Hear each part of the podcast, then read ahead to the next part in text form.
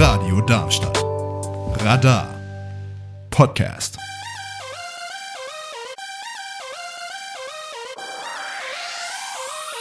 Endlich 18. Das Magazin von jungen Erwachsenen, aber für alle interessierten Hörerinnen und Hörer. Eine Produktion für Radio Darmstadt. Jetzt auch als Podcast auf allen Podcast-Plattformen.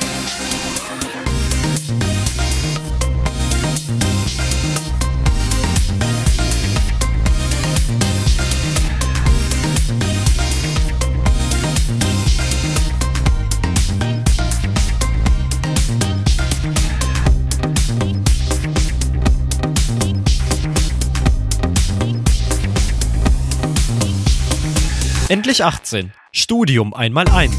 Auf den Schulabschluss folgt das Studium. Oder doch die Ausbildung? Ist ein Studium noch zukunftssicher? Wie finde ich das perfekte Match? Universität oder Hochschule?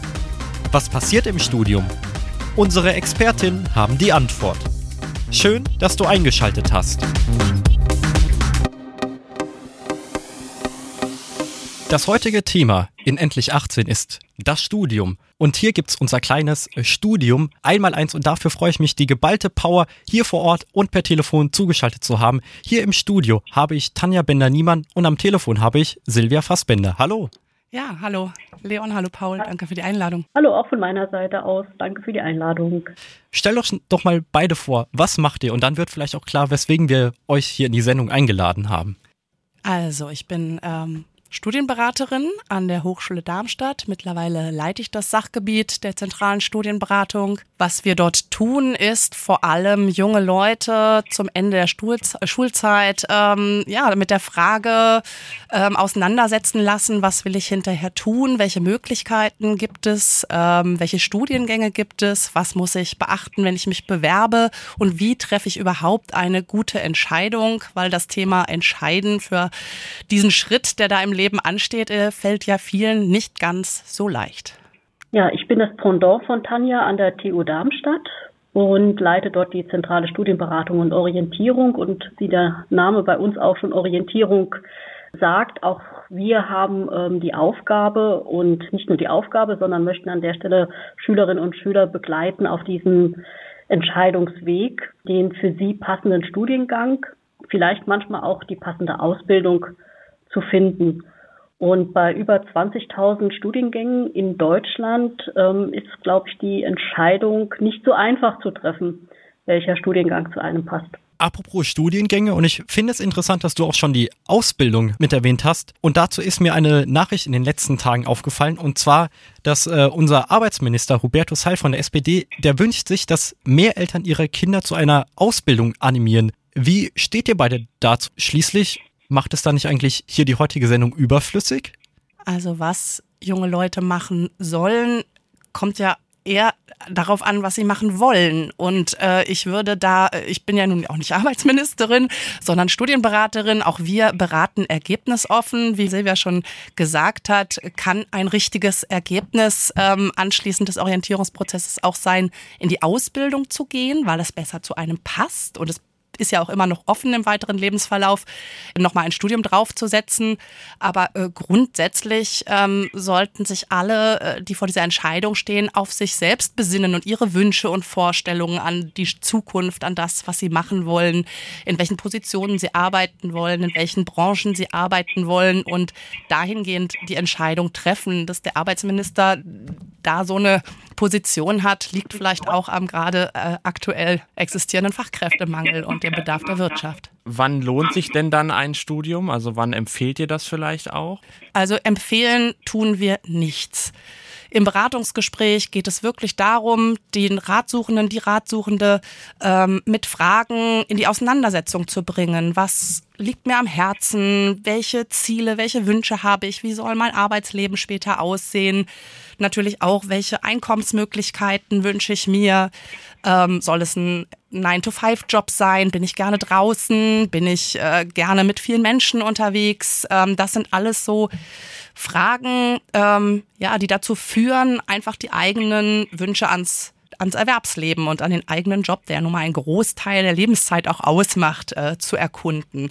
Und äh, von da aus sind natürlich die Ratsuchenden auch gefordert, nochmal selber in die Recherche zu gehen. Was gibt es? Welche Möglichkeiten existieren da am Markt? Äh, Silvia hat ja schon gesagt, 20.000 Studiengänge. Dazu kommen nochmal zigtausend Ausbildungswege, da auf Messen zu gehen oder an die ähm, Hochschulstandorte, wo sich die Studiengänge ja auch vorstellen. Zum Beispiel haben wir jetzt am 25.05. die Hobbit, ähm, wo sich die Studiengänge an der TU und der HDA unter anderem vorstellen. Das sind so kleine kleine Schritte auf dem Orientierungsweg, denn der, so eine Entscheidung ist ja nicht von heute auf morgen gefällt. Silvia, kannst du mir die Frage beantworten, was ist denn das wirkliche Ziel eines Studiums? Hier geht es vor allen Dingen darum, dass die Schülerinnen und Schüler oder diejenigen, die sich für ein Studium entscheiden, die Motivation mitbringen müssen, sich mit ähm, Themen in einer besonderen Tiefe auch auseinanderzusetzen. Also wir sind, glaube ich, weniger Orte, wo man handwerklich arbeitet, sondern mehr Orte, wo viel mit dem Kopf gearbeitet wird.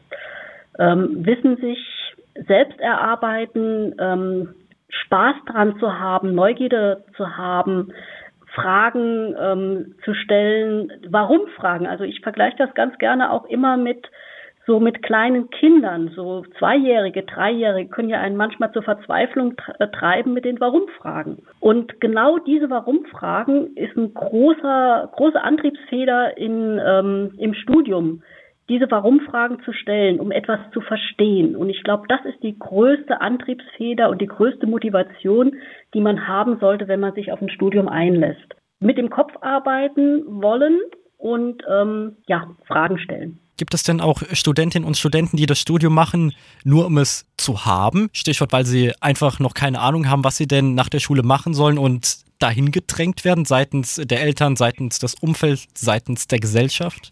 Ich glaube ja.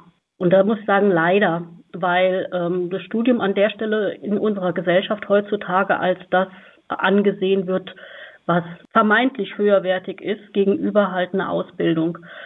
Es ist leider so, weil ähm, an der Stelle zwei Dinge einfach miteinander verwechselt werden. Das Arbeiten mit dem Kopf und das Arbeiten mit den Händen sind unterschiedliche Fähigkeiten. Und wenn ich nur, weil ein Studium angeblich besser ist oder besser höherwertig ist als eine Ausbildung, in diese Richtung gedrängt werde, ist das ein ganz, ganz schlechter Ratgeber, um sich dann halt für ein Studium zu entscheiden. Was ist denn der Unterschied zwischen Universität und Hochschule? Wovon sollte ich es abhängig machen, ob ich mich dann für die Hochschule oder für die Universität entscheide? Früher hing es ja auch an der äh, Hochschulzugangsberechtigung, für welche Hochschule ich mich überhaupt entscheiden konnte. Wenn ich eine Fachhochschulreife hatte, konnte ich eben nur an die Fachhochschule. Ähm, mit dem Abitur sind viele an die Unis äh, gegangen, wenn sie studieren wollten. Das ist jetzt zumindest in Hessen äh, nicht mehr der Fall. Man kann auch mit Fachhochschule, Fachhochschulreife an die Universität gehen. Und dann haben wir ja schon im Namen, was die Hochschule ähm, speziell macht, nämlich die Anwendungsorientierung. Also es das heißt ja nicht mehr Fachhochschule, sondern Hochschule für angewandte Wissenschaften.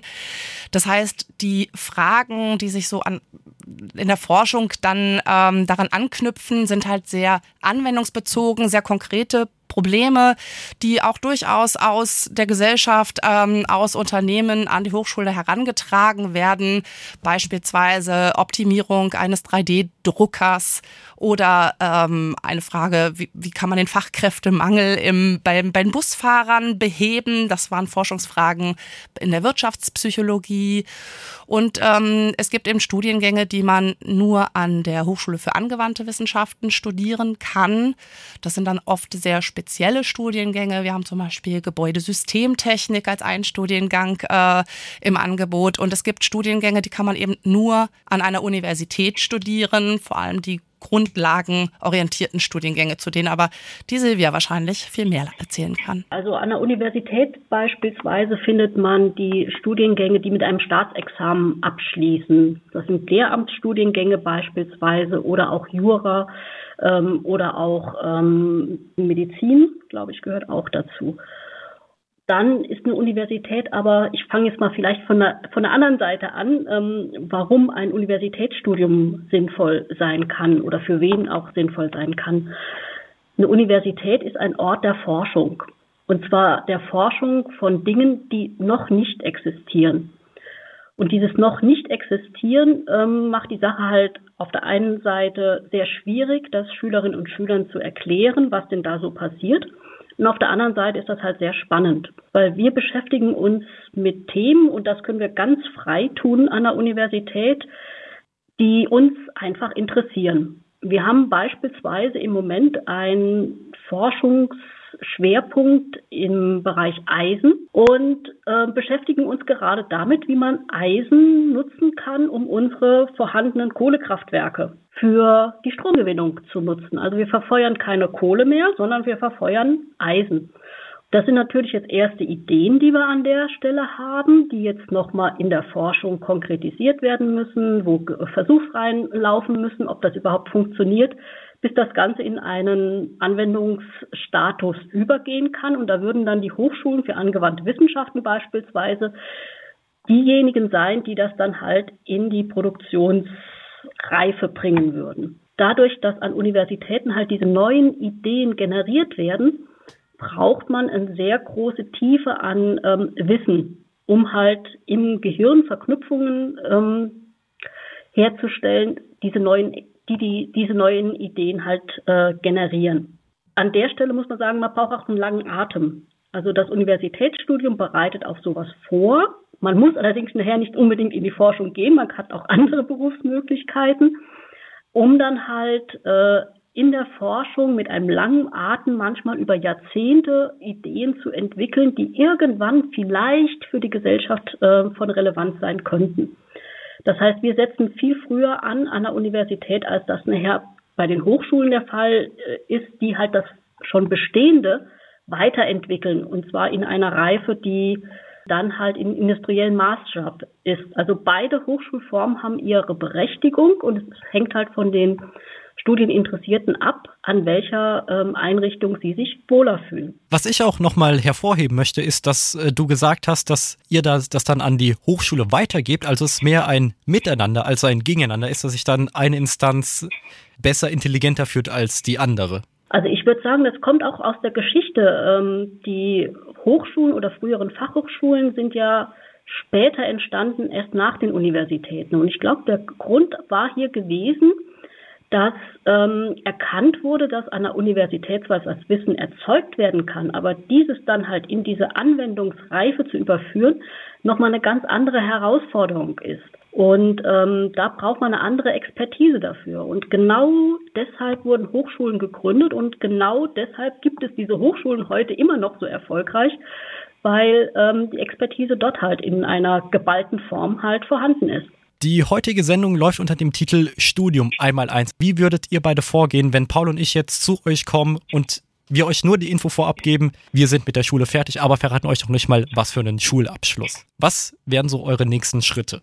Also wenn ihr zu uns in eine Einzelberatung kommt, würde ich natürlich erstmal fragen, mit äh, welchem Abschluss oder äh, welchem Gedanken, welchen Abschluss ihr machen wollt, ihr in die Beratung kommt, weil das natürlich schon ausschlaggebend äh, dafür ist, welche Optionen man hat. Dann würde ich euch fragen, was euch in die Beratung denn geführt hat, äh, was äh, ihr denn für Lieblingsfächer in der Schule hattet, ähm, was das Ziel erstmal der Beratung überhaupt sein soll. Und dann seid ihr gefordert, das äh, zu definieren, was ihr euch von so einem Beratungsgespräch erhofft.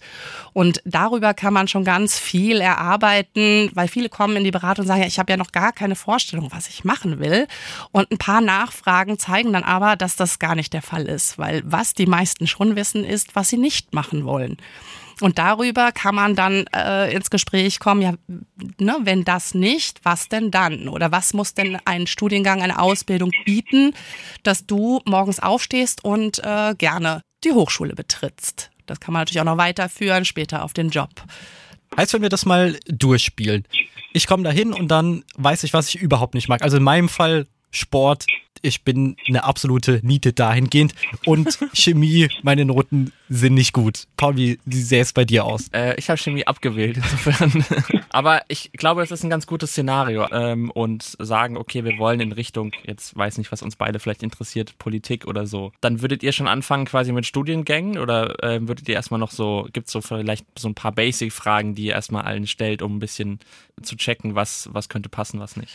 Ähm, du hast ja gerade Politik angesprochen. Wie bist du denn auf Politik gekommen? Bei uns jetzt beiden ist es, glaube ich, so durchs Radio und so ist man da eh so ein bisschen drinne. Also jetzt in der Schule waren es auch immer so Geschichte, Politik. Bei mir zumindest jetzt die Fächer, wo ich sage, okay, ähm, das, das macht mir Spaß. Ah ja, also du bist durch nicht nur die Schule, sondern eben auch durch ein Ehrenamt oder durch ein Hobby auf den Gedanken gekommen, dass dich die Auseinandersetzung mit äh, Themen, gesellschaftlichen Themen, politischen Themen interessiert. Da hast du jetzt überlegt, ob man da das im Studium ausbauen könnte. Ja, also Politik gibt es ja als Studium, Politikwissenschaften. Das kann man eben an Universitäten studieren. Ähm, an der Hochschule Darmstadt haben wir jetzt den Studiengang Politikwissenschaften nicht im Angebot.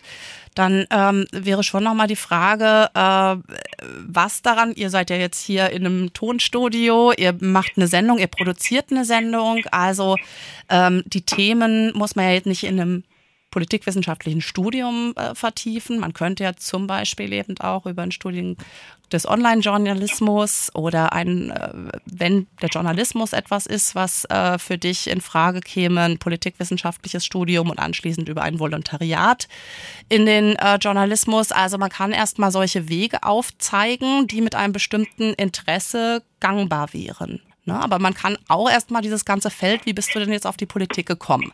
Also vielleicht war das ja ein Tipp deiner Eltern, ja? Oder vielleicht äh, war das das Erste, was dir eingefallen ist. Also da mal so ein bisschen rumgraben und zu gucken, was sind eigentlich sonst noch deine Interessen? Was machst du neben der, der Sendung oder neben deinem Interesse für Politik? Was, was treibt dich denn sonst noch an? Ne? Wo kannst du dich vertiefen, ohne dass nächste Woche eine Klausur geschrieben wird? Also wirklich aus dir heraus. Das wären so die Vorgangsweisen. Und dann gibt es zum Beispiel auch verschiedene Online-Hilfen. Also man kann über den Hochschulkompass.de mal gucken, was alles ausgespuckt wird an Optionen, wenn man Politik eingibt, welche Studienmöglichkeiten mit diesem Interesse ähm, existieren. Und äh, man kann sich aber eben auch an den Hochschulstandorten, die so einen Studiengang anbieten, mal direkt bei Studierenden äh, informieren. Hier, ich habe überlegt, Politikwissenschaften zu studieren, aber ich kann mir da noch nicht so richtig was drunter vorstellen. Erzähl mal, was macht denn ihr da eigentlich so? Kannst du mich mal mit in eine Vorlesung nehmen? Das wären so die Wege, die man in einem Beratungsgespräch auskundschaften würde. Gibt es denn Unterschiede in den einzelnen Studiengängen, wenn man das an unterschiedlichen Unis macht? Das kann sehr unterschiedlich sein. Also ähm, da lohnt es sich auf jeden Fall, die ähm, Studiengangbeschreibung nochmal anzuschauen von den einzelnen Studiengängen an den verschiedenen Universitäten oder auch Hochschulen. Dort gibt es dann sogenannte Module, quasi die Schulfächer, wenn man es mal ein bisschen übersetzen möchte in den Schuljargon.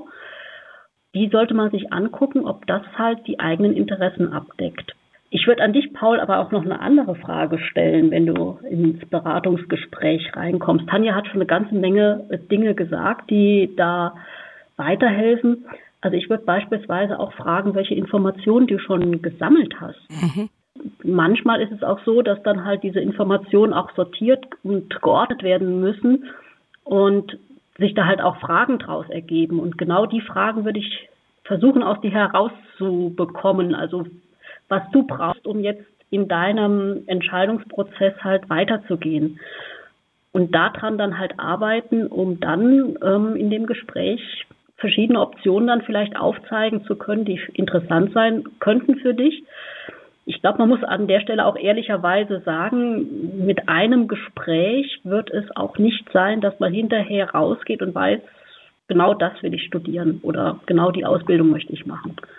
Also es ist ein Prozess und wir begleiten bei diesem Prozess den Studieninteressierten dann halt die Möglichkeit zu geben, ihre für sie passende Entscheidung selbst treffen zu können. Ihr habt schon den äh, Hochschulkompass, die Webseite hochschulkompass.de erwähnt, wo man dann seine Interessen auswählen kann. Aber funktioniert auch der umgekehrte Weg? Das heißt, ich kann sagen, was ich beruflich machen möchte und dann werden mir passende Studiengänge vorgeschlagen. Also als Beispiel, wir beide sind ja auch sehr medieninteressiert und dann hatte ich auch mal irgendwann dann ein äh, Betriebspraktikum beim ZDF, wo ich einfach mal gefragt habe in äh, meiner Redaktion, was die Leute alle studiert haben. Und da war alles dabei, aber jetzt nicht das klassische Journalismus- oder Germanistikstudium.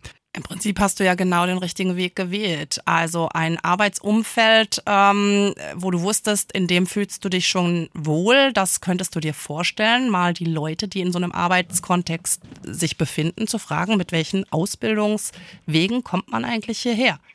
Und da zeigt sich auch schon ein bisschen die äh, Unterschiedlichkeit zwischen einer Ausbildung und einem Studium. Eine, denn Studium ist keine Berufsausbildung. Also man hat da wirklich nochmal sehr viele Optionen und muss während des Studiums vielleicht schon mal Schwerpunkte ausbilden, ähm, die sich dann aber auch entwickeln. Die muss man jetzt nicht immer schon am Anfang des Studiums haben. Ne? Das ist halt auch ein Weg, der im Studium einen begleitet, die Augen offen halten, die Ohren offen halten, ein Praktikum zu machen und vorher genau zu gucken, was brauche ich, wenn ich jetzt in den Journalismus möchte? Welche Wege äh, führen mich zu diesem Ziel? Und das wäre genau die Empfehlung, die ich dir geben würde. Und was ist, wenn ich merke, ups, da bin ich vielleicht doch falsch abgebogen? Ist das äh, Kind das schon in den Brunnen gefallen? Die Frage Nein. ist ja, was man versteht unter falsch abgebogen sein. Also, ähm, dass man auf, ja, dass man an einem Moment merkt, der Studiengang interessiert einen gar nicht so oder man hat ganz andere Vorstellungen davon gehabt, ja, als äh, es sich dann ähm, in der Realität darstellt.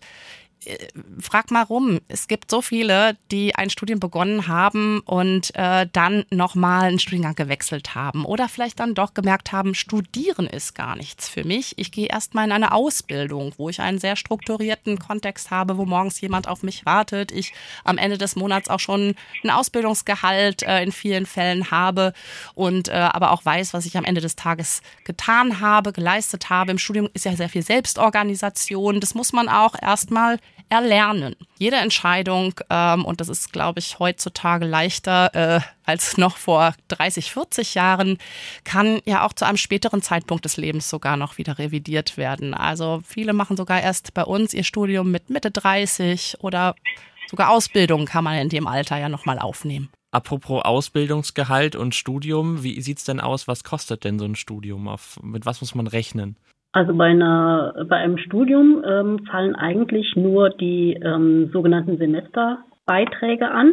Das ist ein Verwaltungsbeitrag, um beispielsweise ein Ticket im öffentlichen Personennahverkehr zu bekommen, mit dem man je nachdem, wie es ausgehandelt ist, also bei der TU Darmstadt in ganz Hessen beispielsweise die öffentlichen Personennahverkehre und auch Bahnen nutzen darf wo ein Beitrag auch für das vergünstigte Mensaessen abgeführt wird und der beträgt derzeit an der TU Darmstadt 300, etwa 300 Euro pro Semester. Also das ist der Beitrag, den ein Studium kostet.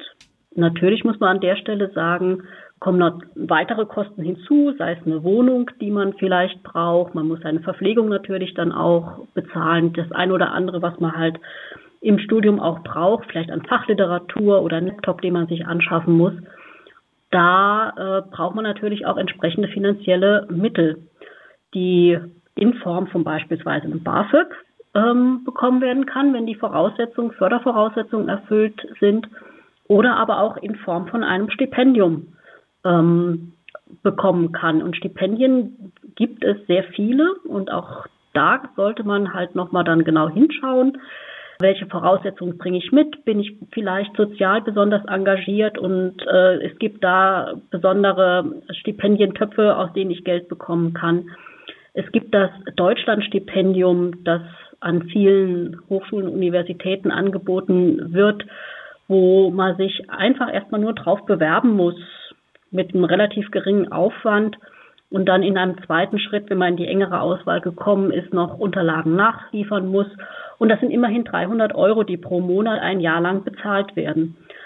Also auch da nicht davor zurückschrecken, wenn man eine Studienfinanzierung braucht. Da gibt es verschiedene Möglichkeiten, dass da halt auch ähm, Personen ohne den finanziellen Rückhalt vielleicht von reichen Eltern trotzdem studieren können. Hilft das denn tatsächlich, weil auch wenn 300 Euro immerhin 300 Euro sind, wenn man jetzt überlegt, die Lebenshaltungskosten in den letzten Monaten sind ja dann doch sehr stark gestiegen. Und wenn man dann nicht eben das Privileg hat, dass man vielleicht noch dann zu Hause wohnen kann oder dann generell da einen äh, guten Hintergrund hat, gibt es da irgendwelche Zahlen, die ihr nennt oder Erfahrungen aus eurer Arbeit, wie sehr das Finanzielle dann doch eine Rolle spielt für Leute, die sich fürs Studium oder dann auch leider gegen das Studium entscheiden müssen? Also ich möchte an der Stelle nochmal das Teilzeitstudium auch hervorheben, also die Möglichkeit, das Studium zu strecken von einer normalen Regelstudienzeit von sechs Semestern auf äh, neun oder zwölf Semester für das Bachelorstudium und gleichzeitig ähm, Geld zu verdienen mit einem Job, sei es bei einer beim Unternehmen oder sei es halt auch als ähm, studentische Hilfskraft. Da ähm, kann man an der Stelle durchaus beides miteinander Verbindung bringen. Also viele Studierende sind ja auch noch neben dem Studium erwerbstätig. Das sind über 60 Prozent, die sich auch durch Jobben finanzieren. Und klar, wenn das Überhand nimmt im Studium ähm, kann es schon sein, dass das Studium ins Straucheln gerät. Also da sollte man frühzeitig, und dafür haben wir an den Hochschulen auch Beratungsstellen, das ist die Sozialberatung, die angesiedelt ist beim Studierendenwerk Darmstadt, aber eben auch bei den Studienberatungsstellen, wenn man das merkt, frühzeitig Unterstützung holen. Man kann bei so einem Ungleichgewicht, wenn das Jobben überwiegt und man vielleicht nicht mehr genau weiß, wie man da mit den Rechnungen, die dann noch liegen, ähm, zu Rande kommen, immer auch einen Fahrplan entwickeln, wie beides, sowohl das, die Einnahmeseite, aber eben auch der Erfolg des Studiums wieder ins Plus gerät. Ne? Blöd ist es halt, wenn man da zu spät drauf ähm, sich Unterstützung sucht. Aber wie Silvia schon gesagt hat, also mit dem BAföG, das ist ja ein halbes, also zur Hälfte ein Geschenk des Staates, zur Hälfte ein zinsfreier Kredit. Das kann schon mal ganz viel äh, finanzielle Sorgen nehmen. Aber du hast recht, wir leben hier oder wir sind hier an Hochschulstandorten, die extrem hohe Lebenshaltungskosten haben. Es gibt ja aber auch Studienstandorte, wo du sehr viel weniger Miete bezahlen musst. Das kann ja auch eine Option sein, je nachdem, wie äh, bereit man ist, auch äh, fürs Studium weiter wegzuziehen, ähm, die Studienkosten zu senken. Wir machen mal jetzt einen Riesensprung, denn so hier die ganze Studienberatung zu simulieren, das würde den zeitlichen Rahmen sprengen. Wir sind an dem Punkt, wir haben uns für einen Studiengang entschieden, sind noch beim Studium geblieben, keine Ausbildung. Wie läuft denn das Verfahren der Einschreibung ab? Was sind die Voraussetzungen? Was muss ich mitbringen? Was muss ich nachweisen? Das kommt erstmal auf den Studiengang an, für den du dich interessierst. Deswegen mein erster dringender Appell, wenn ihr studieren wollt, guckt wirklich bei der Hochschule und bei dem Studiengang nach, was müsst ihr mitbringen. Es gibt Studiengänge, die erfordern ein Grundpraktikum oder ein Vorpraktikum.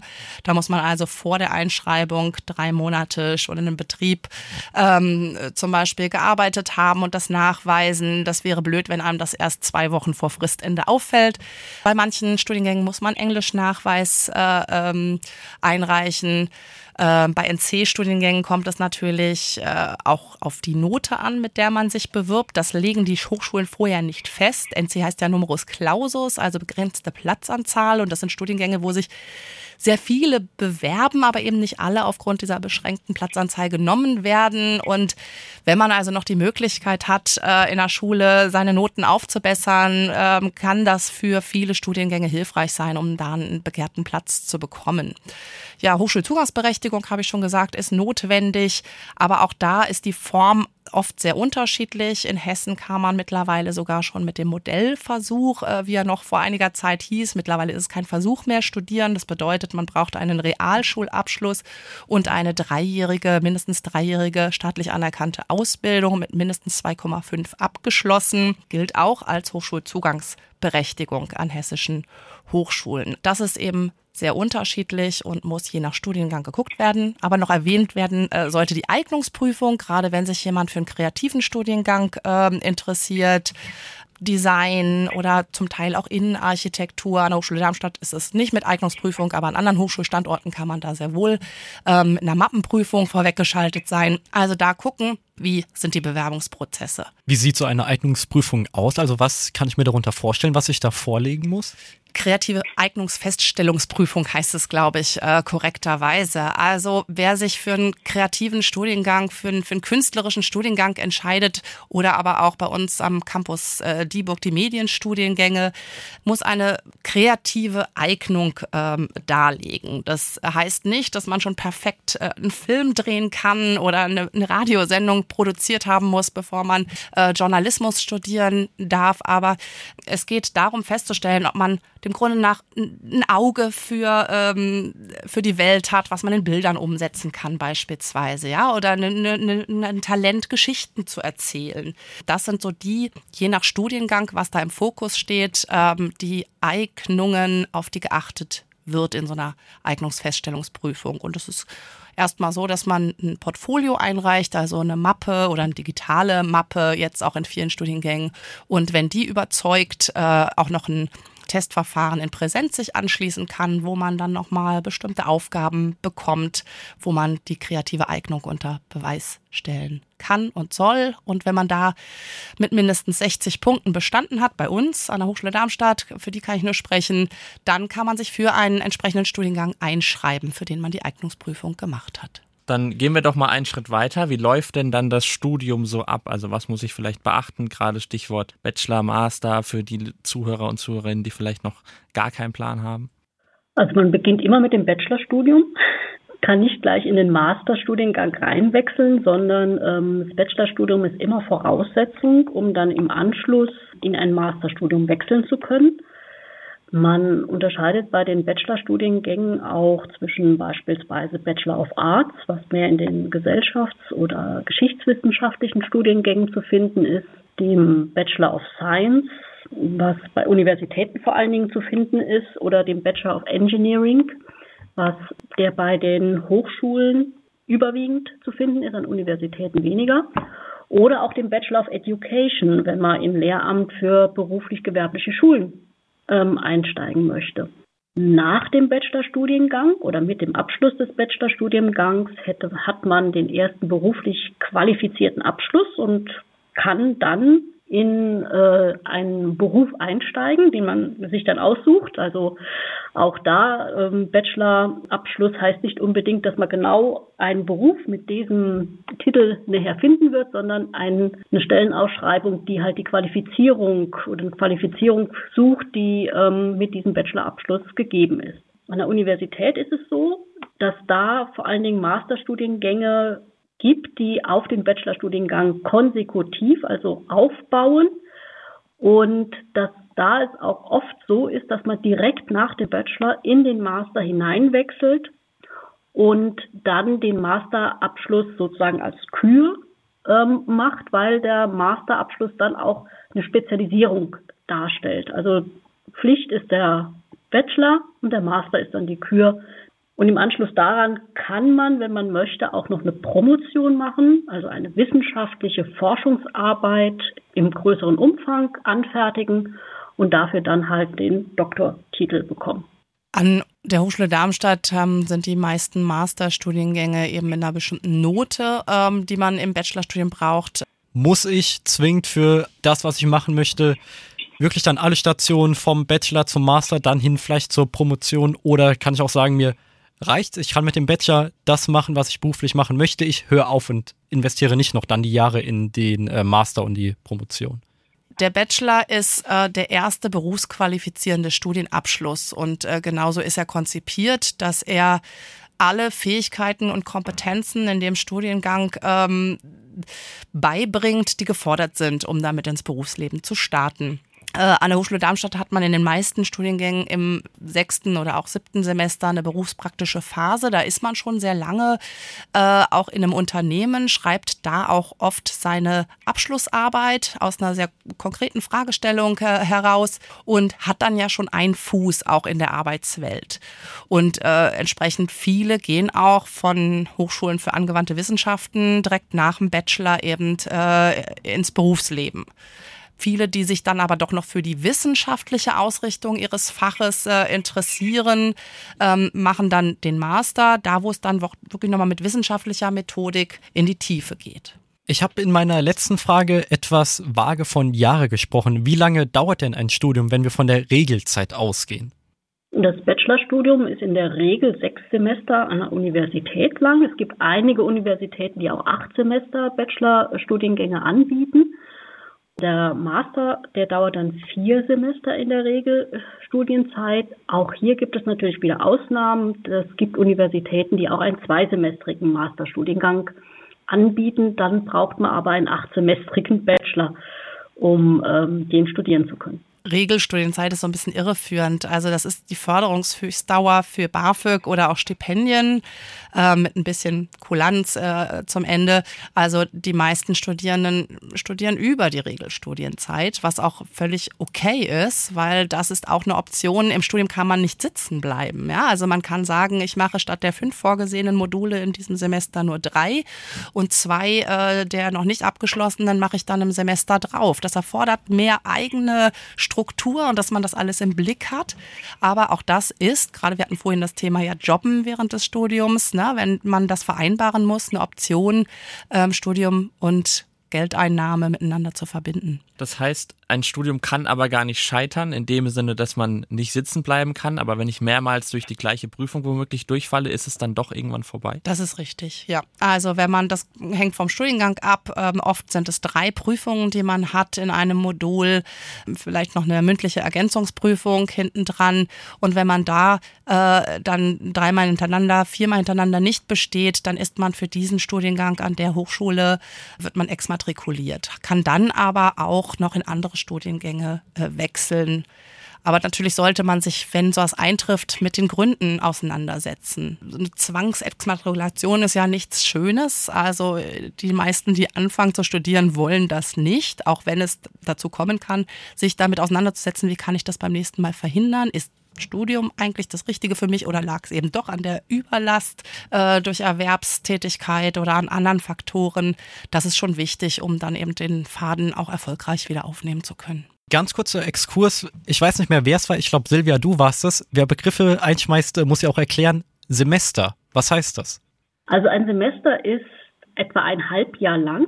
Das in dem Halbjahr werden halt die Lehrveranstaltungen finden statt. Beispielsweise das Sommersemester beginnt am 1. April an der TU Darmstadt und endet am 30. September. Innerhalb dieser, dieses halben Jahres finden dann so Mitte April starten die Vorlesungen, die Lehrveranstaltungen, die gehen dann so bis Mitte Juli und im Anschluss ist dann bei uns die Prüfungsphase. Also zwischen Mitte Juli und Ende September werden dann Prüfungen abgelegt. Das kommt dann immer darauf an, welche Module man belegt hat, wann dann die genauen Prüfungstermine sind.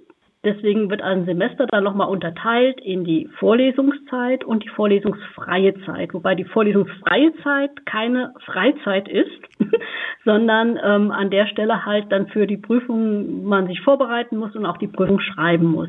Dann im Anschluss ähm, findet dann ab 1. Oktober das Wintersemester statt, das bis 31. März geht. Und auch da wieder Mitte Oktober beginnen die Vorlesungen, die dann bis Ende Januar, Anfang Februar gehen. Und auch da folgt dann bei uns die Prüfungs- also aus deinem Beispiel von vorhin heißt, wenn dann der Bachelorstudiengang sechs Semester dauert, heißt es sind dann ungefähr drei Jahre plus dann nochmal vier Semester, dann für einen Master sind nochmal zwei Jahre, also insgesamt so fünf Jahre, wenn man genau. es dann überdurchschnittlich schafft, dann direkt äh, in dieser Zeit durchzukommen. Wie läuft denn die Bewertung in dem Studium ab? Wie werde ich bewertet? Aus der Schule kennt man es, man hatte die mündliche Note und die schriftliche Note, was dann die ganzen Klausuren waren. Aber wie funktioniert das im Studium? Im Studium legt man eine Prüfungsleistung ab, also jedes Modul wird abgeschlossen mit einer Prüfung. Das kann sehr unterschiedlich sein. Das kann eine Klausur sein beispielsweise. Es kann eine Hausarbeit sein, die geschrieben werden muss. Ähm, es kann sein, dass eine Seminararbeit abgeliefert werden muss. Es kann sein, dass es eine mündliche Prüfung ist. Also das kommt immer auf das Modul an und auf das Modul angepasst sind dann halt die entsprechenden Prüfungen, die da aufgebaut sind. In den überwiegenden Fällen ist es eine Klausur, die dann geschrieben werden muss. Also man kann sich das vorstellen, vielleicht auch so vom Umfang her, ähm, vom Stoffumfang her wie eine Abiturprüfung. Und die Prüfungsdauer ist meistens so 60 Minuten. Das heißt dann aber im Umkehrschluss, unabhängig davon vielleicht, wie, wie sinnvoll das ist, aber ich kann die ganze Zeit fehlen und solange meine Prüfung in Ordnung ist, ist alles fein. Ja, prinzipiell ja. In den Vorlesungen besteht keine Anwesenheitspflicht, anders als in der Schule. Wenn man da in den Unterricht nicht kommt, dann ist natürlich äh, irgendwann wird dann schon mal nachgefragt, wo bleibt denn der oder diejenige.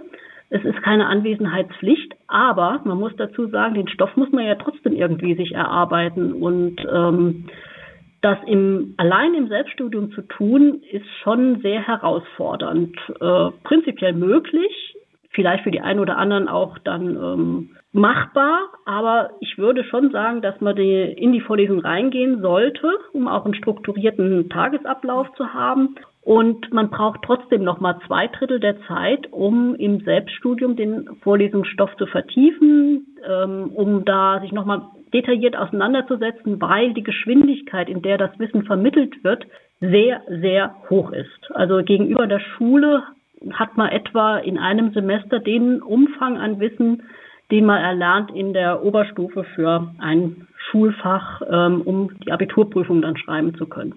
Also es ist sehr stark verdichtet und es besteht zwar keine Anwesenheitspflicht, aber es ist doch sehr empfehlenswert zu kommen. Es gibt natürlich auch Lehrveranstaltungen wie Laborversuche. Das sollte man schon vor Ort sein, weil nur wenn man vor Ort ist, kann man dann auch die Versuche durchführen. Wenn man nicht da ist, führt man keine Versuche durch und damit kann man das Ganze natürlich dann auch nicht als ich war da und habe es bestanden irgendwie deklarieren. Jetzt habt ihr schon über Module gesprochen. Was sind denn solche Module? Also ein Modul ähm, setzt sich zusammen meistens aus verschiedenen Lehrveranstaltungen. Das kann beispielsweise sein eine Vorlesung und eine Übung. Eine Vorlesung muss man sich so vorstellen, vorne steht eine dozierende Person, die das Wissen in Form teilweise von Frontalunterricht, teilweise auch interaktiv vermittelt. Da kann halt eine Universität beispielsweise das auch an eine relativ große Anzahl von Studierenden gleichzeitig passieren. Also es gibt Module wie beispielsweise ein Mathematikmodul, wo das in mehreren Studiengängen vorkommt und da sitzen dann schon mehrere hundert Studierende und folgen halt dieser Vorlesung. Im Anschluss, um dieses Wissen zu vertiefen, gibt es sogenannte Übungen.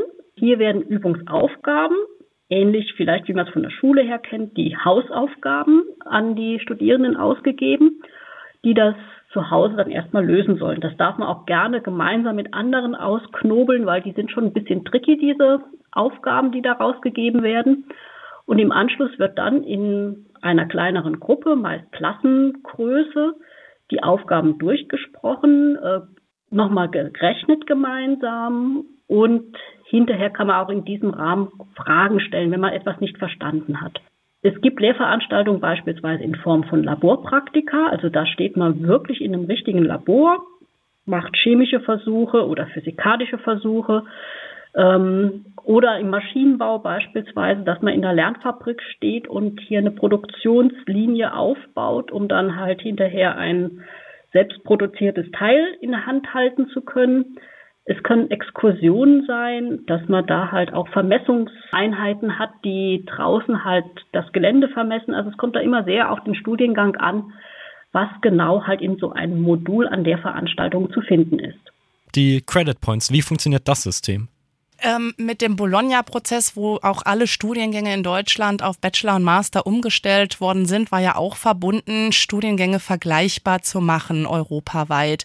Und dieses äh, Credit Point System ist der Versuch, ähm, die Zeit, die ich investieren muss, um den Lernstoff mir anzueignen, da ist sowohl der Besuch der Vorlesung und der Übung drin eingerechnet, als auch das Selbststudium, also zu Hause nachlesen oder in einer Arbeitsgruppe äh, gemeinsam eine Aufgabe zu ähm, erarbeiten, ist als Zeit gerechnet, was so im Durchschnitt dafür veranschlagt werden muss.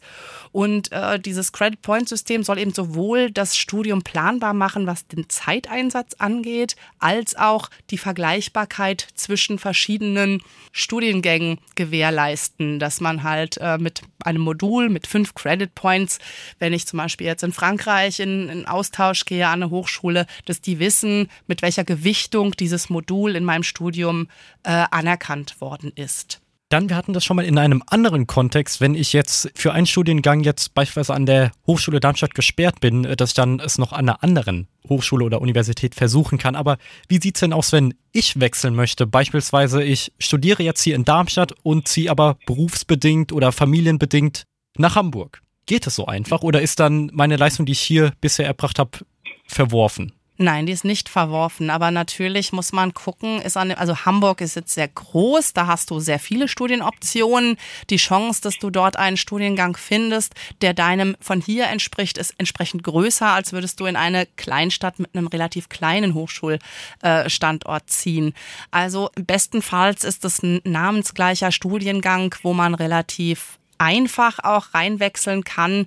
Bei der Hochschule Darmstadt bewirbt man sich auf ein höheres Fachsemester beispielsweise, wenn man wechseln möchte. Dann wird geguckt, was hat der Bewerber, die Bewerberin denn bereits am anderen Hochschulstandort alles gemacht und dann wird geschaut, in welches Semester man das sozusagen dann äh, einstufen kann, die bisherigen Leistungen und dann wird das bei den Verantwortlichen, Modulverantwortlichen umgeschrieben auf ähm, das Curriculum der Hochschule Darmstadt. Und so läuft es im Grunde an anderen Hochschulstandorten auch. Man muss immer ein bisschen gucken. Es gibt die sogenannten Modulhandbücher. Da kann man im Vorfeld ja schon mal Studiengang X mit Studiengang Y vergleichen. Welche Lehrveranstaltungen, die ich bisher besucht habe, werden denn auch da angeboten, die ich, äh, wo ich hinwechseln möchte. Und dann erkundige ich mich mal, wie viel mir davon angerechnet werden kann. Aber Vergleichbarkeit und Wechselmobilität ist ja explizit auch ein Ziel der äh, Reformen im Hochschulwesen gewesen, dass das nicht so sperrig ist. Und diese Modulhandbücher findet man dann auf der Webseite seiner jeweiligen Hochschule oder Universität. Dafür muss ich dann aber auch selbst aktiv werden und dann selbst äh, vergleichen. Dazu passt auch, was sind einerseits meine Rechte als Student, als Studentin, aber auch meine Pflichten. Also Fristen zu berücksichtigen äh, ist deine Pflicht als Studierender. Ähm, Belegpflichten, ähm, Fristen meine ich, also bis wann muss ich auch die, das, das Modul oder die Lehrveranstaltung äh, mich dafür angemeldet haben, ähm, wann muss ich mich für eine Prüfung an- oder abgemeldet haben. Das sind auch unterschiedliche Handhabungen. Also beim Einstudiengang äh, ist man automatisch angemeldet zur Prüfung, dann muss man halt äh, das in Erfahrung bringen, wie das System ist, weil dann muss ich mich gegebenenfalls abmelden, um dann nicht äh, angemeldet zu sein, ohne dass ich das weiß.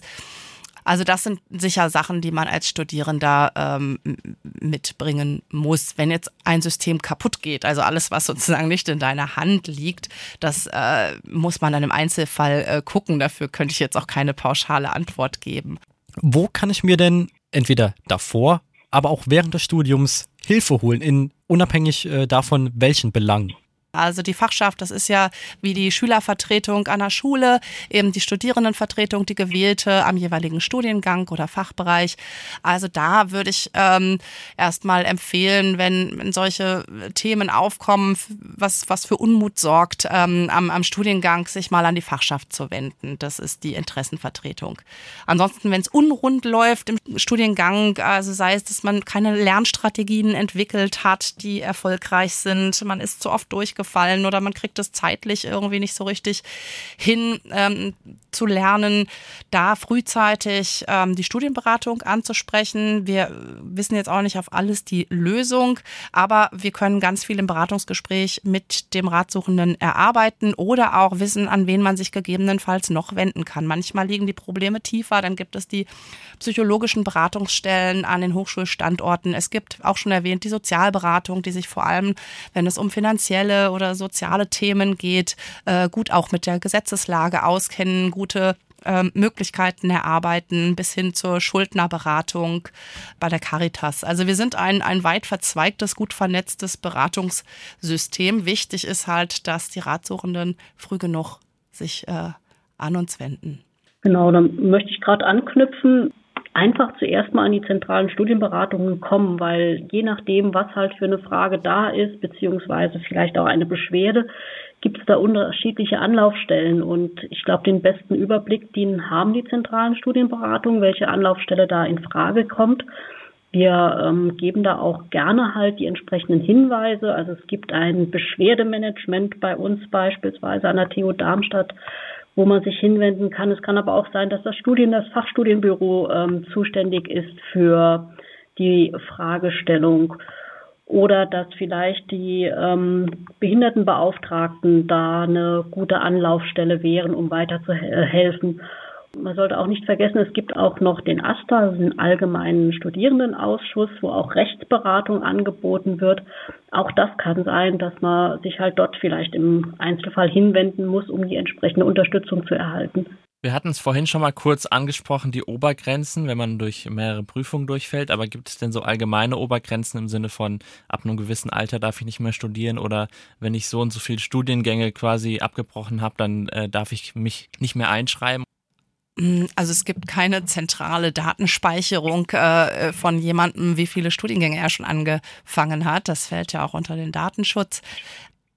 Es gibt eine Altersgrenze, wo man äh, sich mit Motivationsschreiben bewerben äh, muss, wenn es zum Beispiel um einen NC-Studiengang geht. Ich glaube, das liegt derzeit immer bei 55. Die Frage ist ja, wenn ich jetzt fünfmal äh, gescheitert bin im Studium, warum sollte ich ein sechstes Mal? Also nochmal jetzt anfangen und nicht scheitern. Also wenn ich die Antwort weiß, dass ich jetzt nicht scheitere, ja, weil ich mich damit auseinandergesetzt habe, dann äh, ist das völlig okay. Aber irgendwann ähm, sollte man dem mal auf die Spur gehen oder äh, nachspüren, woran ähm, es liegt, auch nicht die richtige Entscheidung für sich treffen zu können. Ja, woran liegt es, dass ich immer wieder an diese Stelle komme, wo ich sage, dass ist jetzt nicht das, was ich mir vorgestellt habe. Welchen Schritt muss ich jetzt vielleicht nochmal einholen, damit mir das nicht nochmal passiert? Das ist, glaube ich, viel wichtiger, als dass mir da jemand mit Verboten kommt. Und wie flexibel ist denn ein Studium allgemein? Weil das Studium ist ja dann in der Phase ab kurz unter 20, es gibt ja keine Grenze nach oben. In diesen Jahren können entscheidende Dinge passieren. Was ich auch miterlebt habe, dass Menschen Eltern werden, während sie noch studieren. Mhm. Also auf jeden Fall Studieren mit Kind ist möglich. Ähm, wir bieten im Rahmen dieses Teilzeitstudiums für ähm, Studierende mit Care-Arbeit, es muss nicht unbedingt ein Kind sein, man, es kann ja auch sein, dass man seine Eltern pflegen muss oder Großeltern pflegen muss. Und auch das gilt als ein Grund, warum ich halt in Teilzeitstudium wechseln sollte. Aber gerade für Studierende mit Kind gibt es auch noch eine Vielzahl von Unterstützungen, von ähm, Kinderbetreuung, beispielsweise bis hin zu speziellen Stipendien, um halt an der Stelle ähm, auch eine externe Kinderbetreuung ähm, zu be bekommen, um halt das Studium abschließen zu können. Also es lohnt sich auf jeden Fall, ähm, auch in diesen speziellen Lebenssituationen, die ganz normal sind und auch zum Leben dazugehören, zu den Beratungsstellen zu kommen und nachzufragen. Und ich glaube, es gibt für fast alle Situationen auch eine entsprechende Möglichkeit, das mit dem Studium zu verbinden. Es dauert natürlich dann etwas länger, aber man kann den Abschluss dann trotzdem hinbekommen. Ich möchte ein kleines Gedankenspiel machen. Wenn ihr beide euch selbst in der Studienberatung hättet, würdet ihr euch zu einem Studium beraten bekommen oder würdet ihr dann doch eher bei einer Ausbildung landen? Und warum? Das ist gemein, aber ein bisschen. Das ist eine sehr schöne Frage. Also ich weiß nicht, ob ich jemanden gebraucht hätte, äh, der mich zu einem Studium hinberät. Also meine Eltern haben beide nicht studiert. Äh, ich bin die erste in der Familie, die ein Studium aufgenommen äh, hat. Ich wurde schon auch sehr gefördert äh, von meinen Eltern, dass ich in der Schule einen entsprechenden Abschluss mache, um zumindest die Option zu haben, zu studieren. Tatsächlich habe ich auch nicht gleich den Studiengang gefunden, den ich dann zu Ende studiert habe. Ich habe ähm, mit einem ingenieurswissenschaftlichen Studium angefangen, dann aber recht schnell gemerkt, dass das nicht ähm, das ist, was ich später machen möchte und habe dann in ein sozialwissenschaftliches Studium äh, gewechselt. Da war ich auch tatsächlich zur Studienberatung. Das hat mir geholfen, weil es mir einfach ein Studienangebot aufgezeigt hat, was ich da noch nicht kannte. Und ich habe das Studieren einfach sehr genossen. Also es ist ja nicht nur eine Phase des Lernens, sondern es ist eine Lebensphase, ähm, die mit bestimmten Freiheiten einhergeht, eine, eine bestimmte Entwicklung ja auch nach sich zieht. Sicher würden das Leute auch, die eine Ausbildung äh, gemacht haben, sagen. Aber also ich habe diese Freiheit sehr genossen, bei einem sozialwissenschaftlichen Studium äh, noch unter Diplombedingungen sehr viel nach Interessen auch studieren zu dürfen und äh, da also wirklich äh, Diskussionszirkel zu haben mit meinen Mitstudierenden, wo man die Themen dann nochmal bis in die Abendstunden beredet hat. Und das war einfach eine sehr intensive äh, Phase und die Möglichkeiten auch neben dem Studium sich zu engagieren sind halt sehr groß. Die zeitliche Flexibilität ist größer als später, wenn man dann einfach in einem Vollzeitjob ist. All diese Faktoren würden für mich persönlich die Entscheidung wieder zur Aufnahme des Studiums äh, führen. Aber wie gesagt, wäre ich jemand anders mit einer Ausbildungserfahrung, äh, die könnten jetzt bestimmt sicherlich auch davon ganz viel Positives berichten. Auch ich komme aus einer Familie, die, ähm, also aus nicht akademischem Hintergrund und ähm, hatte zu dem Zeitpunkt, als ich mit dem Studium angefangen habe, das ist schon ein paar Jahrzehnte her, den großen Vorteil, dass es kein Internet gab und wir die Studiengänge erstmal auch in einer überschaubaren Anzahl war und ich anhand von den Informationen, die mir vorgelegen habe, einen Studiengang ausgewählt habe, der dann halt auch gepasst hat. Und das war Werkstoffwissenschaften und den Studiengang würde ich auch wieder studieren. Im Studium hat sich für mich halt eine, eine Welt aufgetan. Ich habe jeden Tag neue Dinge kennengelernt, ähm, neue Dinge auch verstehen gelernt und das, das Bild der Welt hat sich ähm, im Studium für mich zusammengefügt. Ich hatte hinterher dann halt wirklich auch eine Erklärung und wie die Welt funktioniert und wusste, dass ich selbst gestalterisch da mitwirken kann und dass die Technik da einen ganz, ganz großen Einfluss hat auf unsere Gesellschaft, auf so wie wir leben das ist etwas, was mich bis heute trägt, auch wenn ich nicht mehr in dem ähm, fachlich in diesem Kontext tätig bin. Ich finde es weiterhin faszinierend, was man mit ingenieurwissenschaftlichen Studiengängen oder naturwissenschaftlichen Studiengängen erreichen kann, um halt Probleme in unserer Gesellschaft halt lösen zu können. Und von daher, ähm, die Frage hat sich für mich hinterher nie gestellt, hätte ich besser eine Ausbildung gemacht. Das Studium war das Richtige für mich gewesen noch auf den Punkt gebracht. Wenn ich Studienberatung brauche, was sind die Adressen, wo ich mich melden kann? Silvia, du zuerst. Auf die Webseite von der TU Darmstadt zu gehen und zwar www.zsb.tu-darmstadt.de und dort sind alle Beratungsmöglichkeiten, Optionen zu finden, die sehr vielfältig sind und ich glaube, da ist für jeden das Passende dabei. Bei uns ist es natürlich auch die Webseite unter www.h-da.de slash Studienberatung. Wir haben auch noch die Seite ähm, HDA erleben, h-da.de slash erleben, wo äh, Studierende in Mini-Videos aus ihrem Studienalltag erzählen und auch nochmal äh, Termine zur Studienorientierung platziert sind und unsere E-Mail-Adresse, mit der, unter der man uns erreichen kann und einen Termin ausmachen kann, ist die Studienberatung at h-da.de. Das ist doch ein schöner Abschluss. Vielen Dank, dass ihr uns äh, hier Frage und Antwort gestanden habt zu den Basics, aber auch sehr vertiefend. Insofern. Vielen Dank ja. für eure Zeit. Vielen Dank an euch. Sehr gerne. So schnell vergeht auch wieder eine weitere Episode von Endlich 18. Wir verabschieden uns von den Mikrofonen. Das Coming of Age Magazin Endlich 18 hörst du zuerst jeden vierten Sonntag im Monat ab 17 Uhr bei Radio Darmstadt. Schalte ein via UKW 103,4 MHz von Juli bis Dezember per DAB Plus oder im weltweiten Stream unter live.radiodarmstadt.de. Wenn du nicht genug von Endlich 18 haben kannst, dann höre jederzeit und überall die anderen Episoden des Podcasts auf der Podcast-Plattform deiner Wahl. Sei es Apple Podcast, Google Podcast, Spotify, Deezer, TuneIn und wie sie nicht alle heißen. Alle relevanten Links findest du auf unserer Website endlich18.eu. Überall dort, wo es geht, freuen wir uns über Lob, aber auch Tadel. Schreib uns eine E-Mail an 18.endlich18.eu für Feedback oder deinen Themenvorschlag. Bleibe Radio Darmstadt weiterhin treu und gebe auch meinem Technikmagazin Radio.exe eine Chance. In diesem Sinne, mach's gut, hau rein und ciao. Radio Darmstadt. Radar. Podcast.